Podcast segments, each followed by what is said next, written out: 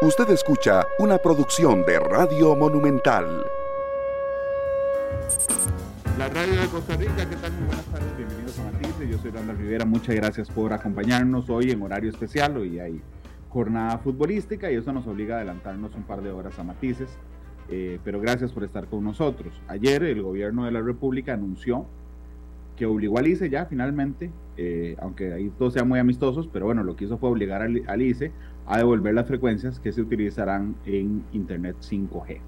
Yo le pedí a Luis Adrián Salazar, experto en temas de tecnología, exministro de Ciencia y Tecnología, que nos acompañe hoy para entender la trascendencia de este anuncio y la trascendencia de el Internet de altísima velocidad que es el, el 5G. Don Luis Adrián, bienvenido al programa, ¿cómo le va? Hola, muy buenas tardes, don Randall, a todos los radioescuchas y a las personas que nos eh, pues, acompañan hoy en diferentes plataformas. Y sí, pues ayer se dio un, un, un gran primer paso y pues yo creo que, que, ahora quedan algunas cosas por hacer y, y pues sobre todo, eh, tal como, como lo manifesté, pues es un paso que hay que, que, que sinceramente eh, reconocer, que hay que, eh, que nos haga sentir contentos eh, pero que eh, también quedó de manera parcial, ¿verdad? Porque pues el, el, el, tema era poder recuperar las dos, o sea, recuperar segmentos de frecuencia, que ahora lo vamos a hablar en dos espacios, pero se dio la de 3.500, pero yo creo que esto es muy importante y pues para eh, el presidente es un, un logro eh, importante que por muchísimos años no se había podido hacer y pues obviamente para el Ministerio de Ciencia y Tecnología y el, y el ministro Carlos Alvarado Briceño. Mm, entremos a la historia primero, por favor, porque surge en la apertura del sector telecomunicaciones hay una distribución de frecuencias eh, que toma fuerza e importancia ahora. ¿Podríamos retrotraernos, don Luis, y, y comentarnos sobre eso? Claro, vamos a ver, recordemos que nosotros tenemos un sector de telecomunicaciones relativamente joven, ¿verdad? O sea, hace 12 años, un poco más, pues cuando se aprobaron las leyes del Tratado de Libre Comercio, se abrió el, el mercado de las telecomunicaciones, pues en aquel momento todas las, las, eh, las frecuencias, los segmentos de espectro, eh, pertenecían al Instituto Costarricense de Electricidad. Y tal vez para entender esto, yo creo que, que hay que, sería importante que graficáramos algo. Cuando nosotros estamos hablando de, de espectro radioeléctrico, yo siempre pongo el ejemplo que imaginémonos que haya una, una, una carretera en el, en el aire, una autopista en el aire, y que esa autopista tiene diferentes carriles. Y en cada uno de esos carriles viajan diferentes eh, eh, ondas o modelos de transmisión, ¿verdad? Viajan diferentes eh, señales de transmisión. Por una eh, por uno de esos carriles viaja la radio, por otro viaja la televisión digital, por otro viajan las telecomunicaciones móviles, celulares, etcétera. Y esto se va haciendo a través del tiempo, acorde a eh, pues normas y estándares que la Unión Internacional de Telecomunicaciones y los países acuerdan. Y entonces cada una de esas, eh, cada uno de esos carriles tiene un fin específico. Recordemos en el año 2019 cuando se dio el, apagón analógico de televisión analógica digital, era porque uno de esos carriles ya había dejado de ser útil para la televisión y se ocupaba pues utilizar esa, ese carril ya para otros usos, que ahora vamos a hablar, y los nuevos, eh, y la televisión se pasó a otros, a otros carriles dentro de esa autopista. Dentro de esa autopista hay dos, eh, eh, pues obviamente ahí en todo lo que tenía que ver con comunicaciones eh, móviles, etcétera, pues estaba en manos del ICE, se abre el mercado de telecomunicaciones y el, el doctor Oscar Arias, el expresidente, pues logra muy rápidamente que se devuelvan algunos carriles o algunos segmentos de espectro, que es como se llama, para que se pudiera habilitar y se abriera a concurso para que otros operadores eh, pudiesen llegar a participar y empezar a dar servicios de telecomunicaciones en un mercado en competencia. En ese momento eh, participaron eh, dos, dos empresas y entonces el mercado con esos segmentos de frecuencia empezó a trabajar en redes de tercera generación y de cuarta generación Recordemos una, una, un, una cosa, y pues para complementar lo que hablaba hace un rato cuando explicaba el tema de qué era el espectro, era como unas carrete, como carreteras dentro de una autopista. Igualmente, las, los diferentes tipos de comunicaciones a nivel celular han venido evolucionando. Primero teníamos 1G, que digamos, que, para poder, eh, como ponerlo a, modo de ejemplo, si habláramos de 1G, pues era cuando podíamos hacer llamadas telefónicas. Ya con 2G podíamos no solamente hacer llamadas telefónicas, sino que también podíamos el, generar, mandar mensajes SMS, que, recuerdan que antes comprábamos los paquetes de, internet, de perdón, de, del teléfono, donde decía, ok, tiene tantos minutos y tantos SMS, eh, que pues colapsaban los 31 y los 24 de diciembre porque agregamos el mecanismo de enviar mensajes. Luego sube a 3G y entonces ya hay un poquito más de navegación de, parte de, pues en los celulares ya podemos empezar a, navegar en internet, hacer varias cosas en, internet ya mucho más complejas, ¿verdad?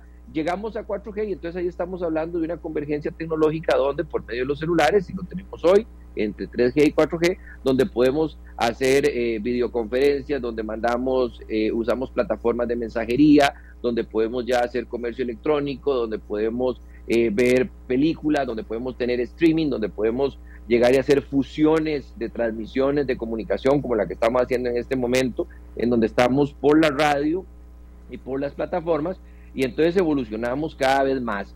Ya en ese momento, que es en, en el que pasamos hace poco con 4G, entonces se empieza a dar un cambio en donde lo importante no solamente es cuáles eh, los servicios de comunicación, sino también cómo se empieza a dar una transformación económica y cómo se empieza a dar una eh, economía basada en el conocimiento y obviamente aquí cada vez más se empieza a requerir más ancho de banda, más velocidad, mayor capacidad de conectar dispositivos, porque cada vez estamos más digitalizados. Entonces, lo que ocurre en este instante es que eh, pues llegamos a 5G y 5G lo que permite es tener mucho mayores capacidades de comunicación, o sea, tenemos anchos de banda muchísimo más grandes, además de eso, el tiempo en el que viaja una señal de un punto A a un punto B, digamos que en 4G trabaja en 20 milisegundos, en 5G bajamos a 5 milisegundos. Pero además de eso, logramos conectar más dispositivos, porque ya ahora no solamente son las comunicaciones a nivel celular, sino también las soluciones a nivel industrial, las soluciones a nivel de desarrollo eh, eh, económico. Entonces, por ejemplo, pasamos de conectar con una en, en un kilómetro cuadrado, de conectar 100 mil dispositivos a poder conectar un millón de dispositivos. Y vean ustedes que hoy usamos chips para muchísimas cosas, ¿verdad? O sea, hay carros que ya tienen chips, en el sector agropecuario se está empezando a utilizar el, Internet de las Cosas, donde ya absolutamente toda la presencia tecnológica se da en cualquier momento y en cualquier lugar para poder medir la capacidad de los suelos, para temas médicos, de que yo pueda llevar un control en línea de mi frecuencia cardíaca, de mi presión arterial. O sea, son cientos de miles de aplicaciones que requieren cada vez más ancho de banda y mayor capacidad de comunicación. Entonces, ya aquellas eh, segmentos, ya aquellas frecuencias, aquellos carriles que se habían dado para que existiese un mercado en competencia, ya no eran suficientes. Y a pesar de eso, incluso eh, eh, había, hace como unos seis años, se dio otra apertura de otros segmentos para dar un poquito más de, de más, hacer más amplios los carriles de esas frecuencias para que los diferentes operadores, que tenemos tres en Costa Rica, está el ICE y dos eh, operadores eh, más, empezaran a dar pues mucho más servicios. Sin embargo, aquí llega y ocurre algo, y es que entonces la Superintendencia de Telecomunicaciones, dentro de una de sus funciones, tiene el velar que se dé, o sea, el, poder eh, recomendar al, al Poder Ejecutivo, al Ministerio de eh, innovación, ciencia, tecnología y telecomunicaciones actualmente, cuando no se está dando un buen uso del espectro o cuando el mercado necesita llegar y hacer una eh, redistribución de espectro para que pueda haber competencia porque hay nuevas soluciones, aplicaciones, áreas de trabajo, etcétera. Entonces, en este instante, y hace 17 informes, porque ya medirlo por tiempo es muy complicado, eh, la SUTEL empezó a decir que las bandas de 2.6 GHz y 3.5 GHz, o sea, los carriles eh, que dentro de esa autopista están marcados con 2.6 y 3.5 como identificadores, que son actualmente los que más se utilizan para 5G a nivel, para soluciones 5G a nivel mundial, pues no estaban siendo debidamente utilizados por el Instituto Costarricense de Electricidad, entonces debían de recuperarse por el Poder Ejecutivo para poder generar un proceso de concesión para que otros operadores tuvieran acceso a esas eh, frecuencias y pudieran explotar 5G. Porque en ese momento 5G en Costa Rica no existe, o sea, no está funcionando. Entonces, y ahí pues dentro de esa historia del año 2018 al año 2020, eh, a mí me toca ser ministro, empezamos a generar todo un proceso de, de, negociación con, con el ICE pero ciertamente para poder recuperar las bandas de 3.5 y 2.6 para ponerlas al mercado, pero realmente en ese momento eh, llegó un instante donde pues el presidente no, no, no gocé del apoyo del presidente en esa gestión y pues vimos que pasaron cuatro años y no se hizo nada, que fue del 2018 al 2020 al 2022 donde pues se hacen todos los esfuerzos, por lo menos en los años en los que me tocó estar, y después entonces empezó un proceso de tratar de judicializar, el recuperar las frecuencias, etcétera. Llega el presidente eh, eh, don Rodrigo Chávez y en pues el 8 eh, de mayo menciona que va a recuperar las frecuencias de espectro para poder ponerlas a disposición y el día de ayer pues hace el anuncio de que recuperó una de las bandas como lo es la de 3500 dejándole al ICE una porción, lo cual pues yo considero que está bien eh, y poniendo a disposición o, iniciando entonces ahora un proceso para abrir una concesión de esas otras dos, eh, de, esos segmentos de espectro que recuperó el 3500 para eh, que otros operadores puedan llegar y tener igualdad de condiciones. Sin embargo, a pesar de todo esto, que para mí es muy positivo, que además de eso me hace sentir contento porque yo creo que no había otra manera, por más ministro, por más presidente ejecutivo del ICE, que si no había un, liderazgo por parte del presidente, pues eso no se iba a recuperar.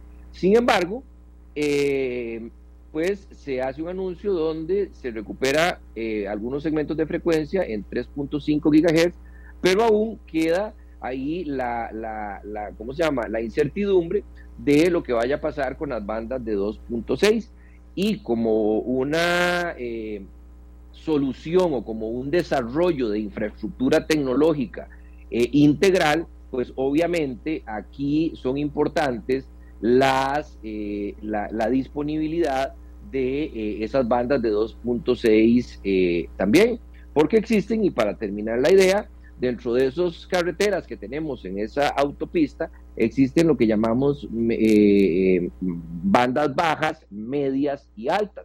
Las bandas bajas son, eh, por ejemplo, la de 700 eh, MHz, esa carretera que se liberó con televisión digital, que permite tener muy buena conexión en 4G y 4.5 en zonas eh, de mayor cobertura, en cuanto a mayor extensión geográfica, pero donde no hay tantos edificios o no hay tantas montañas, etcétera, no hay tantas barreras de comunicación, y pues obviamente conforme van siendo más altas permiten mayor capacidad de, comunicación, mayor velocidad, mayor cantidad de dispositivos conectados. Obviamente necesitan más eh, antenas, ya no se ocupan antenas tan eh, eh, grandes o torres o postes tan altos, pero se ocupa muchísimo más densidad de, de antenas. Entonces, estamos en un punto donde dimos un paso importante, un paso parcial importante, y que pues eh, ahora los que estamos en el sector de telecomunicaciones, sobre todo eh, eh, una persona que como yo le tocó dar junto con el ex viceministro Edwin Estrada una lucha por tratar de recuperar este espectro, nos hace sentir felices, pero nos deja todavía un paso más y es esa banda de 2.6 que también es importante para que haya un desarrollo integral de despliegue de infraestructura.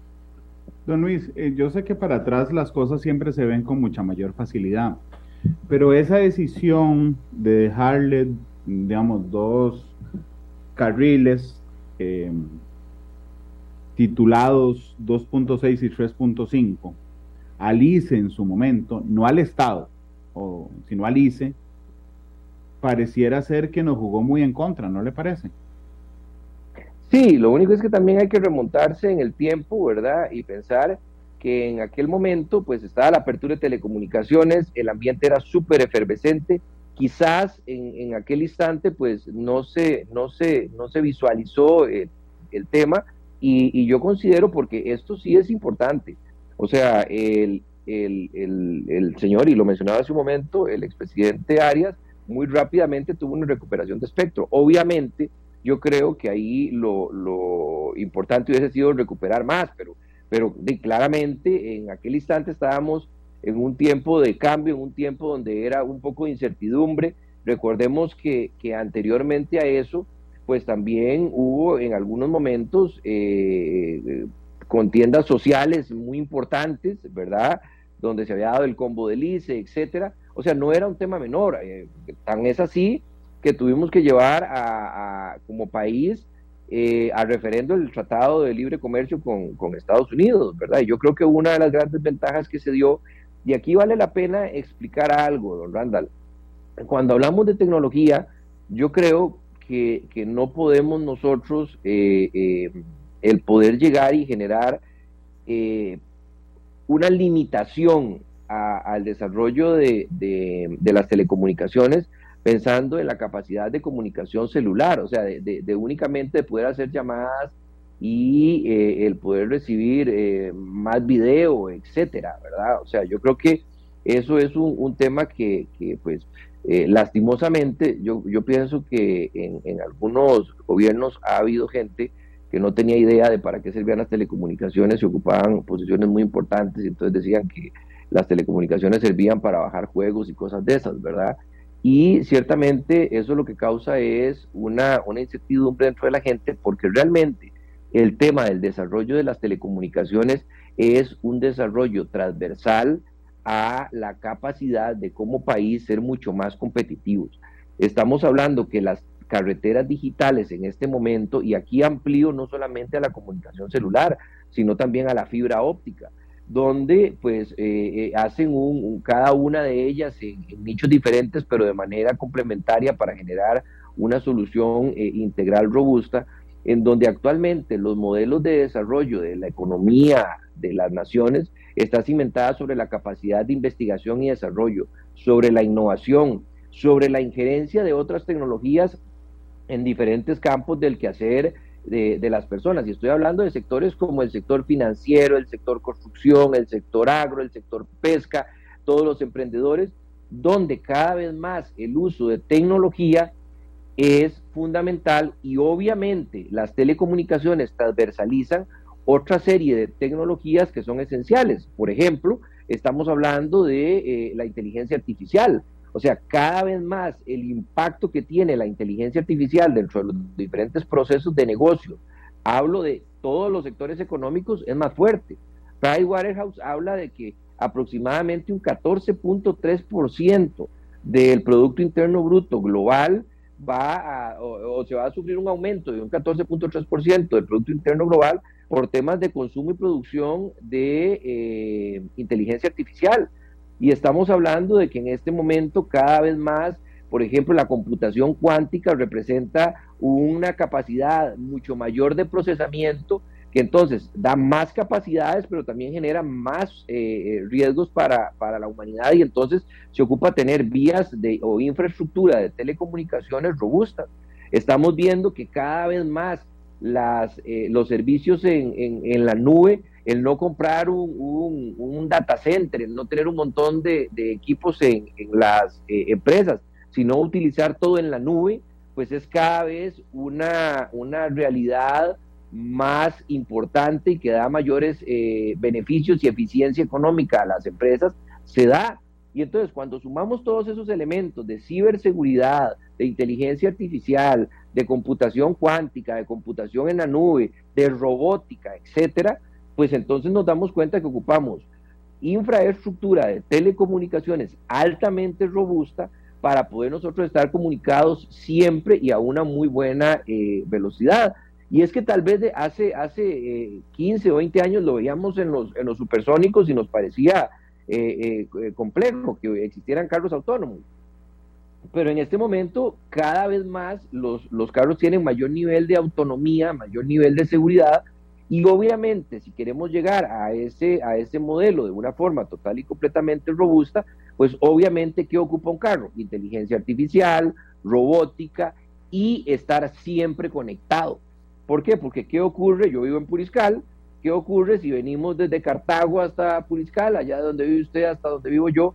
Y hay un segmento de 40 segundos donde el carro se desconecta de eh, Internet si, estaríamos, si estamos hablando de un carro completamente autónomo. Bueno, eso podría provocar una situación compleja. Entonces, la capacidad y la posibilidad de poder hacer tendidos de infraestructura, y cuando hablo de tendidos de infraestructura, estoy hablando de postes, de antenas, de torres, etcétera, para que exista mayor posibilidad de eh, inyectar eh, eh, velocidad y capacidad a las redes fijas, para que esas torres tengan la posibilidad de llevar Internet de alta velocidad, pues estamos hablando de un modelo de desarrollo total y completamente diferente y en donde ya estamos hablando que para finales del año 2022 va a haber mil millones de personas que estén conectados a, un servicio 5G eh, en diferentes áreas.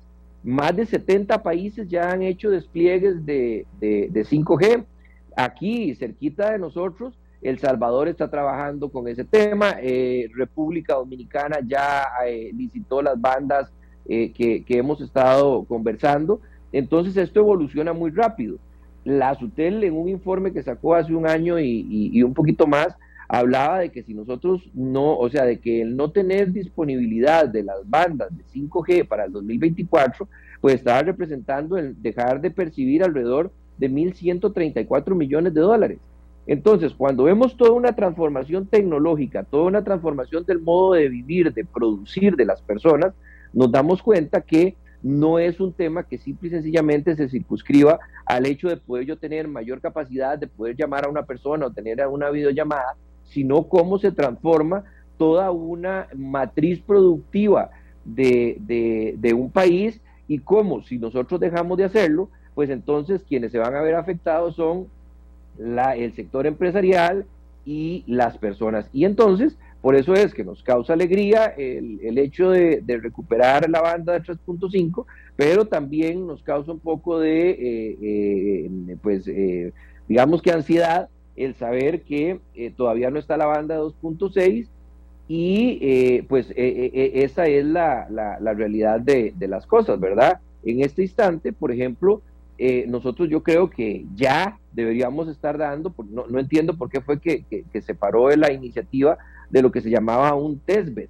Un testbed es un laboratorio vivo. ¿Qué significa eso? El poder empezar a conectar microempresas con empresas eh, productoras de equipo, con eh, proveedores de, de, Internet para poder gestar innovación y desarrollo, perdón, investigación y desarrollo. ¿Qué significa esto? En este momento, 5G es una, una tecnología que está empezando a evolucionar tanto a nivel de oferta como demanda. Y entonces el hecho de que pequeños empresarios, vea que en Costa Rica el, sector servicios, el sector, por ejemplo, de dispositivos médicos, es el que genera la diferencia en cuanto a las eh, exportaciones de este país. Y entonces, si nosotros llegamos y permitimos que se utilicen esas bandas de modo experimental para poder empezar a hacer aplicaciones, para poder empezar a hacer nuevas eh, soluciones, dispositivos, etcétera, nosotros pues podríamos tener un liderazgo. Y ese liderazgo se ve, además de eso, potenciado, porque yo creo firmemente que en Costa Rica el talento es un elemento diferenciador que nos permite no solamente eh, sacar provecho de esa tecnología, sino combinarla con la capacidad que tenemos como costarricenses de talento y poder empezar a visualizar el retomar un liderazgo de producción tecnológica que sin lugar a duda va a traer un beneficio a las personas. Y ahí es uno de los puntos donde creo que eh, además de otros proveedores, el ICE tiene una extraordinaria oportunidad para potenciar este, este mercado y pues entonces empezar a eh, poder empezar a recuperar eh, el, liderazgo que, que, tenía, que en algunos sectores, por ejemplo el sector de telecomunicaciones y telefonía móvil, ha perdido un poco. Don Luis, eh, es la carrera, digamos, por jalar inversiones, ah, es una carrera la atracción de inversiones. Y desde que yo lo escucho usted hablando de la necesidad de implementar la 5G para eh, realmente ha pasado buen tiempo. eh, ¿Cuán atrás nos quedamos en la carrera? Vean, eh, las inversiones en el sector de telecomunicaciones requieren de dos elementos fundamentales, que es seguridad técnica y jurídica. Y pues obviamente eh, una de las cosas que da seguridad técnica y jurídica es que diferentes proveedores puedan tener la posibilidad de un proceso eh, total y completamente eh, que está documentado, reglamentado, con leyes que lleva todo el proceso, está, ¿cómo se llama?, aprobado por, por ley, que lleva refrendo de la Contraloría, etcétera, todo el proceso que tengan la posibilidad de entrar en este mercado. Ahora, eh, esto lo hemos hablado, don Randall, eh, primero del 2018 al 2020 como una gran ilusión que, tenía en, que lo pudiera hacer en aquel momento. Luego como una gran preocupación del 2020 al 2022 de que no pasaba nada. Y en eso pasaron cuatro años, pero además de eso ya venían muchos informes de, de la Superintendencia de Telecomunicaciones que decían que esto había que hacerlo. Entonces, ¿qué ocurre? que en este momento nosotros tenemos un reto. Y ese reto que tenemos es poder facilitar, y aquí yo creo que entran otros elementos, eh, hablamos hace un rato de la parte productiva, del modelo de transformación digital, de cómo esto se venía, eh, eh, beneficiaba a las empresas y a las personas. Entonces viene otro elemento, cómo poder nosotros llegar y, avanzar más rápido en el tiempo que hemos perdido. Yo creo que aquí hay algunos elementos esenciales y le numero algunos. Primero, yo creo que es importante que, pues, por parte del de, Poder Ejecutivo eh, se siga trabajando para recuperar a la mayor brevedad posible un segmento de frecuencia de la banda de 2.6 para que haya una capacidad de despliegue de infraestructura integral.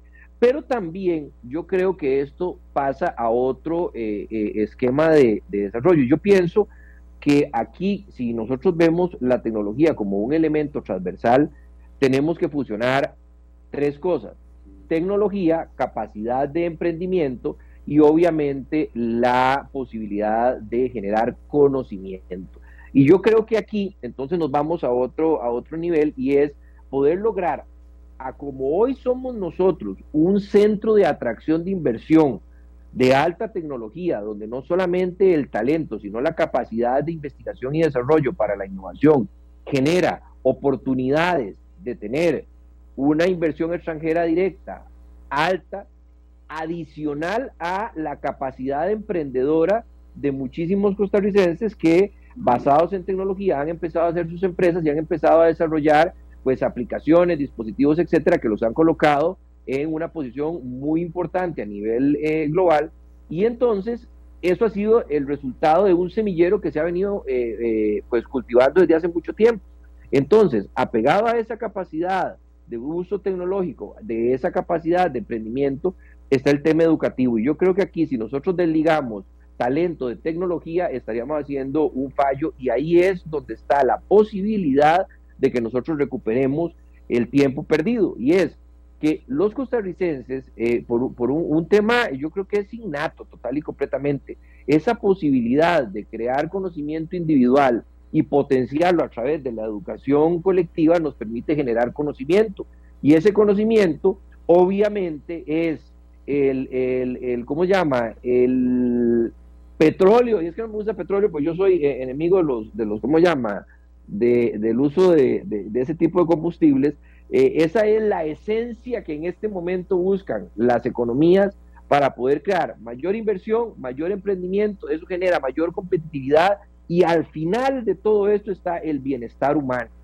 O sea, porque en esto es real que si nosotros no logramos compaginar ese talento con tecnología, no vamos a tener trabajo. Y entonces, ojo que se empiezan a formar una serie de test que son fundamentales para el desarrollo y el crecimiento del de, eh, eh, el país. Entonces, yo creo que la única manera de poder nosotros eh, recuperar el tiempo que hemos perdido es, bueno, tomando este tipo de decisiones, tomando las decisiones que aún quedan, quedan pendientes, pero sobre todo poniendo como una prioridad país el tema de la tecnología para desarrollo de talento a partir de la educación para poder generar eh, trabajo.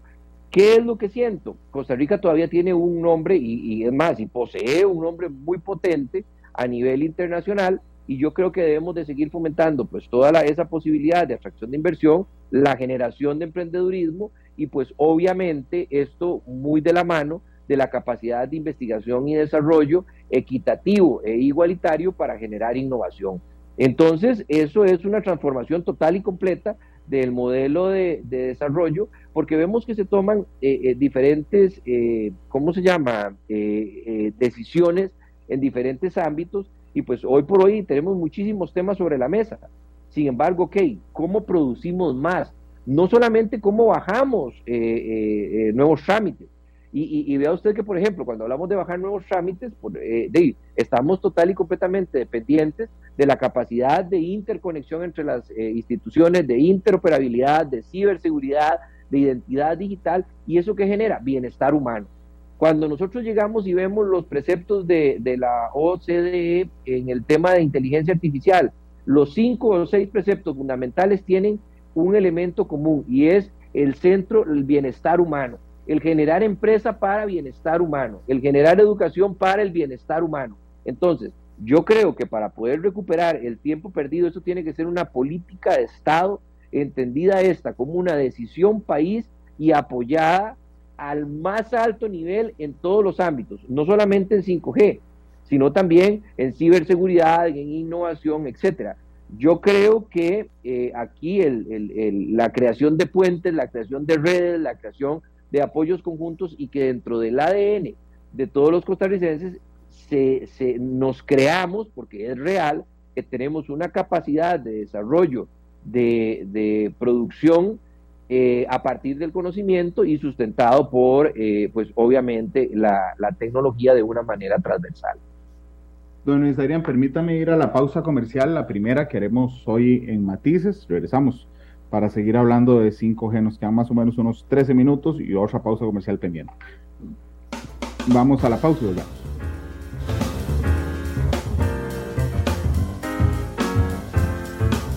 Monumental.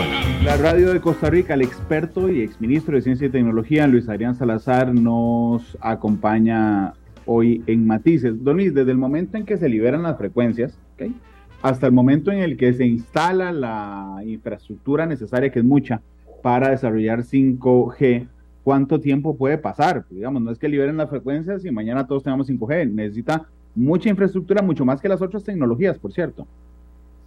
Vea, esto es una pregunta eh, muy importante, porque eh, aquí también está el, el, tema de cuánto tiempo va a pasar para que podamos tener 5G y qué debemos hacer en el mientras tanto, ¿verdad? Porque a partir de, ayer, yo lo que conozco es el, comunicado de, prensa que, pues circuló en, algunos chats eh, lo que se hace pues es que se recupera una, la eh, parte de la banda de 3.5. Eso puede llevar en un proceso para la adjudicación, o sea, para la eh, ya se devuelve al, Poder Ejecutivo, después el Poder Ejecutivo solicita a la SUTEL, la SUTEL tiene que hacer todo un proceso eh, de, de, estudio de mercado, etcétera, para poder llegar y poner a disposición de, de un concurso esas, esas eh, frecuencias. Posteriormente a eso, entonces pues eh, eh, se va al concurso, participan las empresas que así lo, consideren, luego de eso pues se, lleva al refrendo de Contraloría, etcétera. De aquí a eso puede pasar un año y ocho meses, un año y medio. O sea, es un proceso que está altamente regulado y además es muy transparente pero puede pasar un año y seis meses, un año y ocho meses. Y a partir de ahí, pues tendremos un, proceso de despliegue de infraestructura, de despliegue de, antenas, etcétera, que pues nos va a llevar tiempo. Entonces, no es un elemento que nosotros podamos decir que esto lo vamos a tener mañana, ¿verdad? Obviamente aquí hay un operador que ya tiene eh, frecuencias, ¿verdad? Y yo creo que, aquí entonces, pues sí debe haber una equidad en, eh, en un mercado en competencia y yo pienso que a quienes estén interesados deberían, en el mientras tanto, dárseles la oportunidad de generar permisos experimentales para poder llegar y empezar a hacer pruebas, hacer investigación, desarrollo, etcétera, para que cuando lleguemos eh, a dentro de año y ocho meses no estemos como empezando de cero, ¿verdad? En cuanto a lo que es despliegue de infraestructura, etcétera. Porque, pues, eh, ciertamente el, el, ICE en este momento ya, ya tiene frecuencias, tiene, además de la 3.5, tiene la 2.6. Entonces, yo pienso que, bueno, eh, las condiciones deberían ser iguales para, para todos y al menos eh, debería dársele a los competidores que estén interesados permiso, eh, sí, permisos experimentales para poder llegar y desarrollar esta, esta, esta tecnología. Porque si no, entonces vamos a durar muchísimo. Y de, al final de cuentas, lo, lo importante es que empecemos a poder trabajar de una manera lo más eficiente posible en el corto plazo. Yo creo que aquí hay campo para un montón de, elementos. Hay un vea, la OCDE menciona que uno de los, de los eh, países que ha tenido mayor crecimiento de, fibra óptica es, es, Costa Rica. Yo creo que nosotros tenemos que acostumbrarnos más a hablar de temas de alianzas público-privadas. Tenemos que aprender a hablar un poquito más de poder gestar un modelo de negocio donde pues eh, existan eh, eh, compañías que aunque peleen en algunas cosas o sean competencia en algunas cosas, puedan trabajar en conjunto en otras. O sea, estamos en un mundo tan hiperconectado, tan altamente, es tan altamente necesario el poder poner, tener disponibilidad de acceso a la tecnología. Y le voy a poner un ejemplo. Chile, en este momento, con un proyecto que llama el proyecto Humboldt, está conectando Asia con Chile con una fibra óptica submarina, o sea, un cable que viene desde Asia y que aterriza en Chile, 14.816 kilómetros eh, lineales, si más no me equivoco, de fibra óptica, para poder inyectar de, capacidad de, Internet a diferentes eh, plataformas para, o a diferentes torres, etcétera, a nivel de fibra óptica, para poder tener capacidad de desarrollar 5G no solamente, no solamente en el tema de, eh, de, ¿cómo se llama?, de capacidad vista para comunicaciones de llamadas, etcétera, no, desde un punto de vista industrial, y no solamente para el sector privado, sino también para el sector público. Y adicionalmente a eso, pensando en poder brindarle capacidad a diferentes países. Entonces, ojo que aquí este tiempo que hay entre que se haga la concesión y se empiecen los despliegues eh, de, infraestructura, debemos de estar preparando eh, personas, debemos de tener sandboxes. Los sandboxes son como, eh, como ambientes regulados para poder llegar y ver cómo funciona el, 5G, si hay elementos normativos o jurídicos que pueden llegar y, y dar, y, ¿cómo se llama? Y aplicarse cómo funcionaría la oferta y la demanda de, servicios, cómo poder, todos estos elementos los podemos hacer ya y los podemos hacer de una manera compartida, los podemos hacer de una manera conjunta y obviamente sí dando la seguridad técnica y jurídica de que va a haber disposición no solamente de 3.5, sino también de 2.6. Y le voy a poner un ejemplo, porque a veces es, simple y sencillamente que, pensamos que, la cosa va eh, a, suceder y que la tecnología se va a implementar. Pensemos por un momento en la función más simple y es el que, ok, usted va a tener eh, la posibilidad de tener modelos de comunicación más eh, rápidos y va a tener muchísimo más ancho de banda, va a tener mayor velocidad, va a tener mayor capacidad, etcétera, en, eh, en su teléfono celular. ¿Cuánto podríamos nosotros durar en gastar 20 gigas en, eh, con 5G, de pues 3 minutos. O sea, pues vamos a poder bajar una, dos películas en 3, 4 minutos. Entonces, ese modelo de oferta de negocio hacia el cliente, pues hay que analizarlo. O sea, no simple y sencillamente llegar y decir, ok, vamos a tener eh, eh, super capacidad en, los, en la telefonía celular, ¿no? O sea, ¿cómo vamos a vender eso? ¿Cuál es el modelo de negocio que eso conlleva? Entonces, todos estos eh, elementos de análisis, etcétera, hacen necesario que temas como los sandboxes, como los testbed que hablábamos hace un rato, estos laboratorios de investigación y desarrollo, sean necesarios. Y obviamente, pues también la formación de eh, eh, talento es esencial. Una de las cosas que, pues traía implícito el, el, tema del TESBET era cómo las universidades iban a empezar a formar personas eh, especializadas en soluciones de... la radio de Costa Rica, regresamos a matices, nos queda sobra acá. Muy rápido, tenemos una tecnología que a pesar de avanzar muy rápido tiene muchísimas áreas para poder crecer hacia uno y hacia otro lado. Entonces, este tiempo que lleva el poder ejercer todo el debido proceso para que se dé una concesión, yo pienso que debemos de hacer un plan país y una ruta país que lleve eh, pues de la mano todos estos eh, elementos desde el punto de vista de formación, desde el punto de vista de marco jurídico, desde el punto de vista de infraestructura, etcétera, para que cuando lleguemos al momento, pues no es que estemos encendiendo apenas la llama, sino que ya hayamos corrido bastante, y hayamos avanzado bastante en eh, el tema y así pues no nos agarre desprevenidos, porque entonces sería sumarle año y medio más o dos años más, más lo que usted mencionaba, de la, de la eh, del despliegue de infraestructura que eh, pues nos podía poner en cinco años a, a tener 5G. Y coste, esto no es un proyecto a corto plazo, pero deberíamos de acortar todos los tiempos pensando en que hay gente que está eh, invirtiendo muy, muy fuerte a nivel internacional en esto y qué manera hacerlo, dando seguridad técnica y jurídica y además de eso un apoyo político para el desarrollo del de el sector. Yo creo que si hay un sector que en este momento eh, es un potenciador de todos los demás sectores económicos es la tecnología y las telecomunicaciones. Y yo quisiera saber uno solo en el cual no, no lo sea, ¿verdad? De una u otra forma.